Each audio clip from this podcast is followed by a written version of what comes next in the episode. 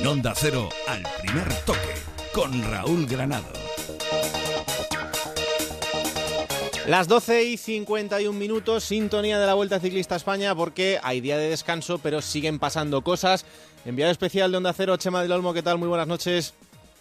Hola, buenas noches. Y porque en estos días de descanso eh, aprovechamos para hablar con los ciclistas y hoy han Sí. pasado cosas en esas ruedas de prensa. Sí, bueno, ha pasado alguna cosilla, ¿no? Como después lo vamos a escuchar el asunto de los potenciómetros que tan famosos han hecho con la forma de correr que tiene Chris Froome. Ya se demostró que, sigue al pie de la letra su potenciómetro en el Tour de Francia y lo demostró en el día de ayer subiendo Lagos de Covadonga. Pero antes de pasar a este apartado, si te quieres te comento que hoy Chris Froome ha comentado en rueda de prensa, eh, por cierto muy tempranera, a eso de las 10 de la mañana, pues que no cree que esta vuelta sea cosa solamente de él y de Nairo Quintana, que tiene muchas ganas de conseguir mañana la victoria en Peña Cabarga, porque recordemos que allí consiguió en el año 2011 su primera victoria como profesional. Después ha estado contador, pues que, pues que ha comentado que, que ayer se equivocó cuando quiso seguir la rueda de, de Nairo Quintana y, y se cebó y al final lo pagó. Ha comentado también que queda mucha vuelta, aunque reconoce que los tres minutos que tiene ahora de desventaja va a ser difícil de superarlos. En cuanto a Nairo, pues lo, lo, de, lo que todo el mundo sabe, que ahora mismo es líder, pero que él sabe que en la crono, pues Chris Froome le puede superar claramente, por lo cual tiene que seguir aumentando la diferencia. Y Alejandro Valverde, entre otras cosas, ha dicho que no piensa ya más repetir eso de correr las tres grandes, que ya es mucho, pero que se encuentra, pero que se encuentra muy contento, muy satisfecho, eh, porque está disfrutando con la bicicleta y además está respondiendo las piernas. Mm, Bueno, Eh, lo decía Chema también, el tema del día, los potenciómetros, eh, esta manera de correr Sí. de Chris Froome. Y si te parece, Chema, vamos a escuchar la valoración que han, esto- han hecho en este sentido Alberto Contador, Alejandro Valverde y Nairo Quintana, y ahora lo debatimos. No, para nada. A ver, yo creo que yo creo que los potenciómetros restan espectáculo a las carreras. Eh, Al final hace que, todo esté mucho más controlado y si tienes un equipo realmente potente, pues que a un corredor que quizá ataque, pues le puedas tener bajo control porque vas viendo los vatios que vas moviendo y sabes que, a esos vatios eh, en 20 minutos va a ir al aire. Eso, eso es así, y es la realidad a día de hoy. Pero no, a estas alturas yo creo que es complicado que cambie mi, mi forma de correr. Yo pienso pues eh, como Nairo y como Alberto. eh, para entrenar está muy bien, de forma una, una preparación para una carrera, pero luego en competición es competición y, y luego tienen que salir tus sensaciones y, y- y el espectáculo. Yo soy el primero en decir que para la competición deberían de estar anulados. Se resta mucho espectáculo porque eh, ya es eh, una tecnología que, evita que, cada persona en diferentes momentos pueda gastar más o menos y pueda con, con ese tipo de mecanismos eh, derrotar a diferentes rivales o, o no dejarte de, de tu rival. Entonces siempre vas con cautela y al final resta mucho, mucho espectáculo ante la gente. Bueno, ahí está la reflexión de los tres grandes. Saludo en este punto a uno de nuestros mejores comentaristas de ciclismo, Álvaro Pino. Hola Álvaro, ¿qué tal? Buenas noches. Hola, buenas noches. Analizamos todo esto. ¿Qué os parece a vosotros? Lo hablábamos ayer con Eusebio Unzue y con Javier Ares, que, eh, bueno, sobre todo, ¿por qué esta manera de utilizar eh, todo este tema por parte de Chris Froome y por qué el resto no lo hacen? A mí la verdad es que me sorprendió muchísimo hoy que los tres grandes de, ciclismo, como es Alberto, Valverde y Nairo, eh, critiquen esto y no estén de acuerdo. Es decir, yo estoy totalmente en desacuerdo con ellos. Es verdad que, bueno, pues yo creo, lo primero, que yo creo que hay que estar con el progreso. Y esto es avance tecnológico, llamarle lo que quieras, es decir, no está prohibido y por lo tanto yo creo que, que todo va evolucionando en la vida y lo que no podemos es anclarnos en el ciclismo de, de, de los 60 ni de los 50 ni incluso en el que yo corrí en los años 80. Yo creo que la evolución está ahí para todo y cuando nos hacen trampas, como es este caso, que lo puede utilizar todo el mundo, pues bueno, el que el que quiera y que crea que tiene ventajas, que lo utilice y punto. Claro. Pero yo es que me, me sorprende muchísimo que digan que resta, eh, eh, como dijo Alberto, que resta y, eh, Espectáculo. espectáculo. A ver, eh, uno de los que más ataca en el ciclismo últimamente es Froome. Con, potenciómetro. Y no solo subiendo, le vimos en el Tour sorprender en las narices de Nairo atacando, bajando y yéndose. Sí, sí. No, y que Eh, además, eh, eh, de, Es que por estas son cosas del... que a mí, a mí me sorprende muchísimo. El año pasado, dice, bueno, se habla de los pinganillos, de una cantidad de cosas. Efectivamente. Es decir, yo creo que no tiene nada que ver. Es decir, eh, yo una de las cosas y de las conclusiones que estoy sacando, evidentemente ahora hace unos años que no estoy dentro ni en el coche ni, ni, ni en el pelotón, pero sigo muy de cerca el ciclismo, una de las cosas es que yo creo que hoy en día, hoy en día, voy a decir algo que seguramente no le va a gustar a muchos de los directores actuales ni a corredores. Hay muchos equipos que los directores no dirigen a sus corredores. Los corredores son los que toman iniciativa y no eh, los que van en el coche no dicen absolutamente nada. Pero entonces, ¿por qué estamos hablando constantemente de- del pinganillo y de, no, el pinganillo les Echemos- frena y no? Bueno, pues echemos un vistazo a algunos equipos cómo actúan. Mm. Por ejemplo, Astana utiliza pinganillos como todo el mundo, pero da un espectáculo tremendo, Sí. porque su director, yo personalmente creo que es el que dirige al equipo y es el que manda a atacar donde qui- donde él cree, donde planifica eh, la estrategia de cada etapa. El año pasado, sin ir más lejos, en el Giro y en la Vuelta. En la Vuelta la ganó estratégicamente en la última etapa de montaña, la Sierra de Madrid, dando un espectáculo extraordinario. Sí, sí. Extraordinario, además. Con, mandando Bueno, a, eh, a Luisle por delante, atacando, llevando eh, Aru por detrás, llevándole este el español que, te- que tenía en el equipo, eh, Mikel Landa, que fue el que puso la carrera patas arriba, atacó a Aru, empalmó adelante con, con, Con Luis Luisle y ganaron la vuelta, es decir, dieron un vuelco total, un espectáculo tremendo. Y a mí personalmente, ayer, lo que hizo Froome, yo creo que fue un espectáculo extraordinario. ¿Por qué le resta vistosidad? ¿Porque fue de menos a más?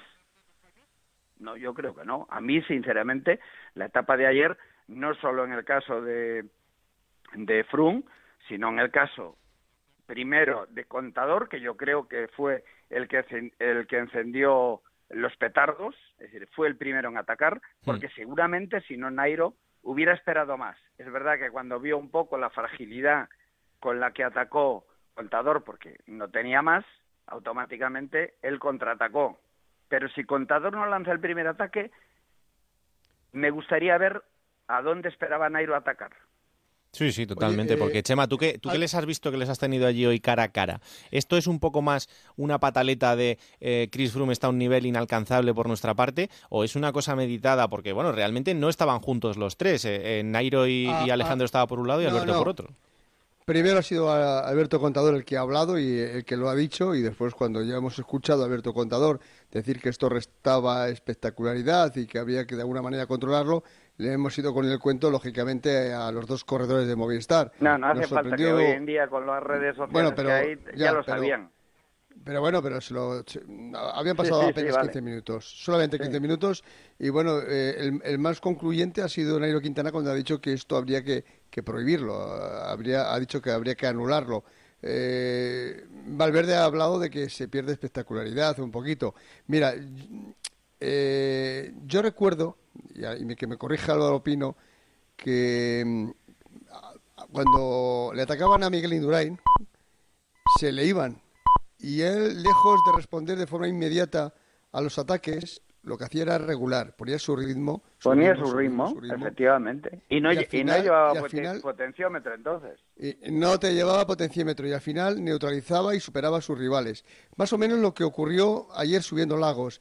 A él le atacan, es un ataque eh, lógicamente muy explosivo, él no responde a ese ataque explosivo, dice yo voy a seguir a mi ritmo, a mi ritmo, a mi ritmo. Evidentemente se está apoyando eh, en el aparatito ese famoso del potenciómetro, él tiene sus vatios y al final pues neutraliza a Alberto Contador y se queda a solamente 25 segundos de Nairo Quintana. Y yo sigo insistiendo que si dura más el puerto, ah, quizás hasta lo hubiera sobrepasado. Pero esto no es nuevo, insisto, yo recuerdo, eh, ya tengo unos añitos, cómo lo hacía Miguel Indurain. Le atacaban Él no se ponía nervioso, él seguía su ritmo, su ritmo, su ritmo, Pero su si ritmo ca- si cada constante, ciclista- y al final si- neutralizaba. Cada uno cada- corre como quiere. Claro. Y, cada Unos ciclista van- tiene su forma, tiene su forma de correr, Sí. de atacar, de eso. Yo jamás era capaz Me de hizo hacer mucha- lo, lo que hacía, lo que hacía, lo que hace Alberto atacar o lo que hace Nairo con ataques cortos y secos. Sí. Yo tenía que poner mi ritmo, iba Sí, sí. acelerando y yo recuerdo en una vuelta a Cataluña que gané desde eh, que gané en Baqueira Beret desde abajo, desde Viella, desde Viella venían 15 corredores a mi rueda, entre ellos Miguel Indurain. Yo me puse desde abajo arriba y a falta de dos kilómetros me quedaba Miguel solo a rueda, que al final lo solté en la última eso. Bueno, pues un ritmo constante, cada vez acelerando más. Bueno, pues cada uno es su forma. Yo no era, no era capaz de cambiar, Lo- de cambiar el ritmo como lo lo cambian ellos.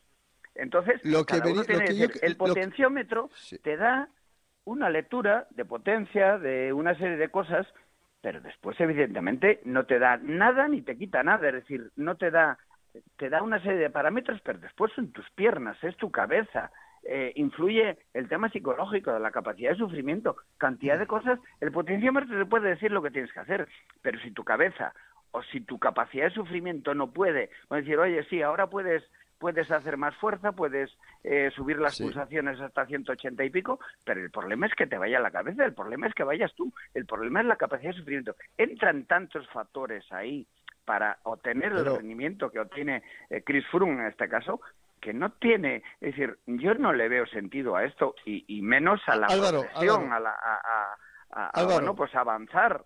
Sí, sí, dime. Escucha, escucha, no, lo que te quería decir es que yo creo que lo que quieren comentar los tres que hemos escuchado y en particular eh, Contador y, y Alejandro Valverde es que si no existiera ese aparatito del potenciómetro, pues a lo mejor se movía más por impulsos, donde habría un menor control y donde estuviese expuesto a pues a, a, a un momento determinado a quedarse sin fuerzas, a, a no regular convenientemente. Que piensan ellos que con ese aparatito está todo tan controlado, está todo tan controlado que hace que no hagas un esfuerzo de más, que lo lleves todo eh, cronometrado, ¿no? Que lo lleves todo muy muy muy controlado. Sí, pero como- Y- como- y como bien dice- decir que A, a mí es que me da la risa esto. como bien dice Álvaro, no, esto, yo- esto yo- puede ser yo- igual para yo- todos y, y que Sí, ahí está la no, parte que la gente sí. no entiende. Pero haces bien, Chema, en, en intentar explicar las Yo sensaciones de ellos. interpreto porque, eso, claro. Entonces tendría- tendríamos que acabar con los pulsómetros y tendríamos que acabar muchas Claro. cosas. Hay ciclistas que suben un puerto con mucha cadencia, ¿eh? como hacía en su día. Claro, y otros con fuerza, y otros con fuerza. Y otros con fuerza. Cada uno según sus características se- según y sus según le gusta características, más. según, según su genética, según su forma de entrenar. Claro. Es más, tú puedes entrenar con un potenciómetro en una climatología, en un grado de humedad diferente, etcétera, etcétera, y después llevado a la práctica a, a- a otra a otro campo de, de- de competición, en este caso, te sirve de muy poco, es decir, te sirve como una referencia,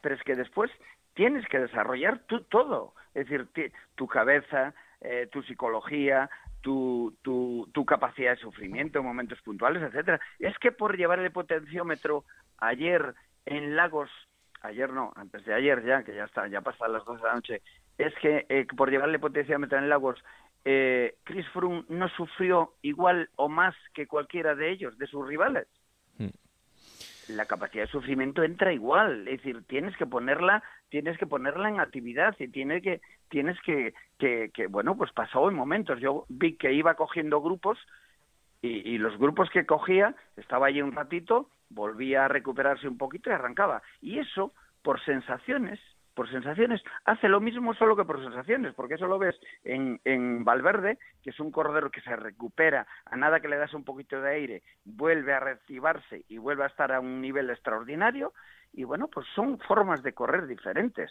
El Está caso de claro. Mikel Landa corre totalmente diferente a cualquiera de ellos, a cualquiera de ellos. Corre con mucha más potencia, con mucho menos cadencia.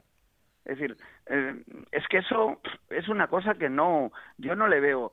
Eh, oye, por esa regla de tres que, que le resta vistosidad, en el caso de Alberto, que es un corredor ataca- a- que ataca muchísimo, que se mueve y demás, me podría valer esa disculpa, decir, bueno, es que yo ataco mucho, es verdad, que Alberto es un corredor que ataca muchísimo, pero en otros casos que estamos demandando, yo ahora como, como eh, colaborador en, en esta casa, eh, de como comentarista, pues estoy demandando cantidad de veces, oye, que faltan ataques, que faltan ataques eh, de más lejos, que no hay que esperar a los tres últimos kilómetros. No, eso no te lo da el potenciómetro ni te lo quita. Eso te lo da la actividad o el director cuando dice, oye, vamos a planificar y vamos a arrancar el año pasado en Alpe d'Huez, por ejemplo, cuando se, se estaban jugando el Tour o estaba intentando Nairo quitarle el Tour a Froome.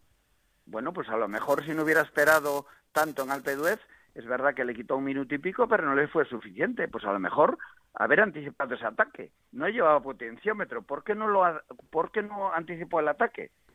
Porque el potenciómetro, al no llevarlo, pues no te dice que tienes que atacar ahí. Ataca un poquito antes. ¿Vas por sensaciones? Bueno, es decir, hay una cantidad de, de incongruencias en este sentido que yo no, no acabo de no acabo de entenderlas realmente. No, no eh, hoy cuando escuchaba las declaraciones, hmm. eh, la verdad es que me dejaron un poco, y más si me, oye, ciclistas de la actualidad, porque si esto claro.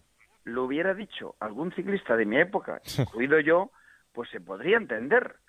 Pero si no vamos con el progreso y no vamos evolucionando, el ciclismo se estancaría y estaría en los años de la, de la prehistoria todavía. Y, habría cantidad de cosas.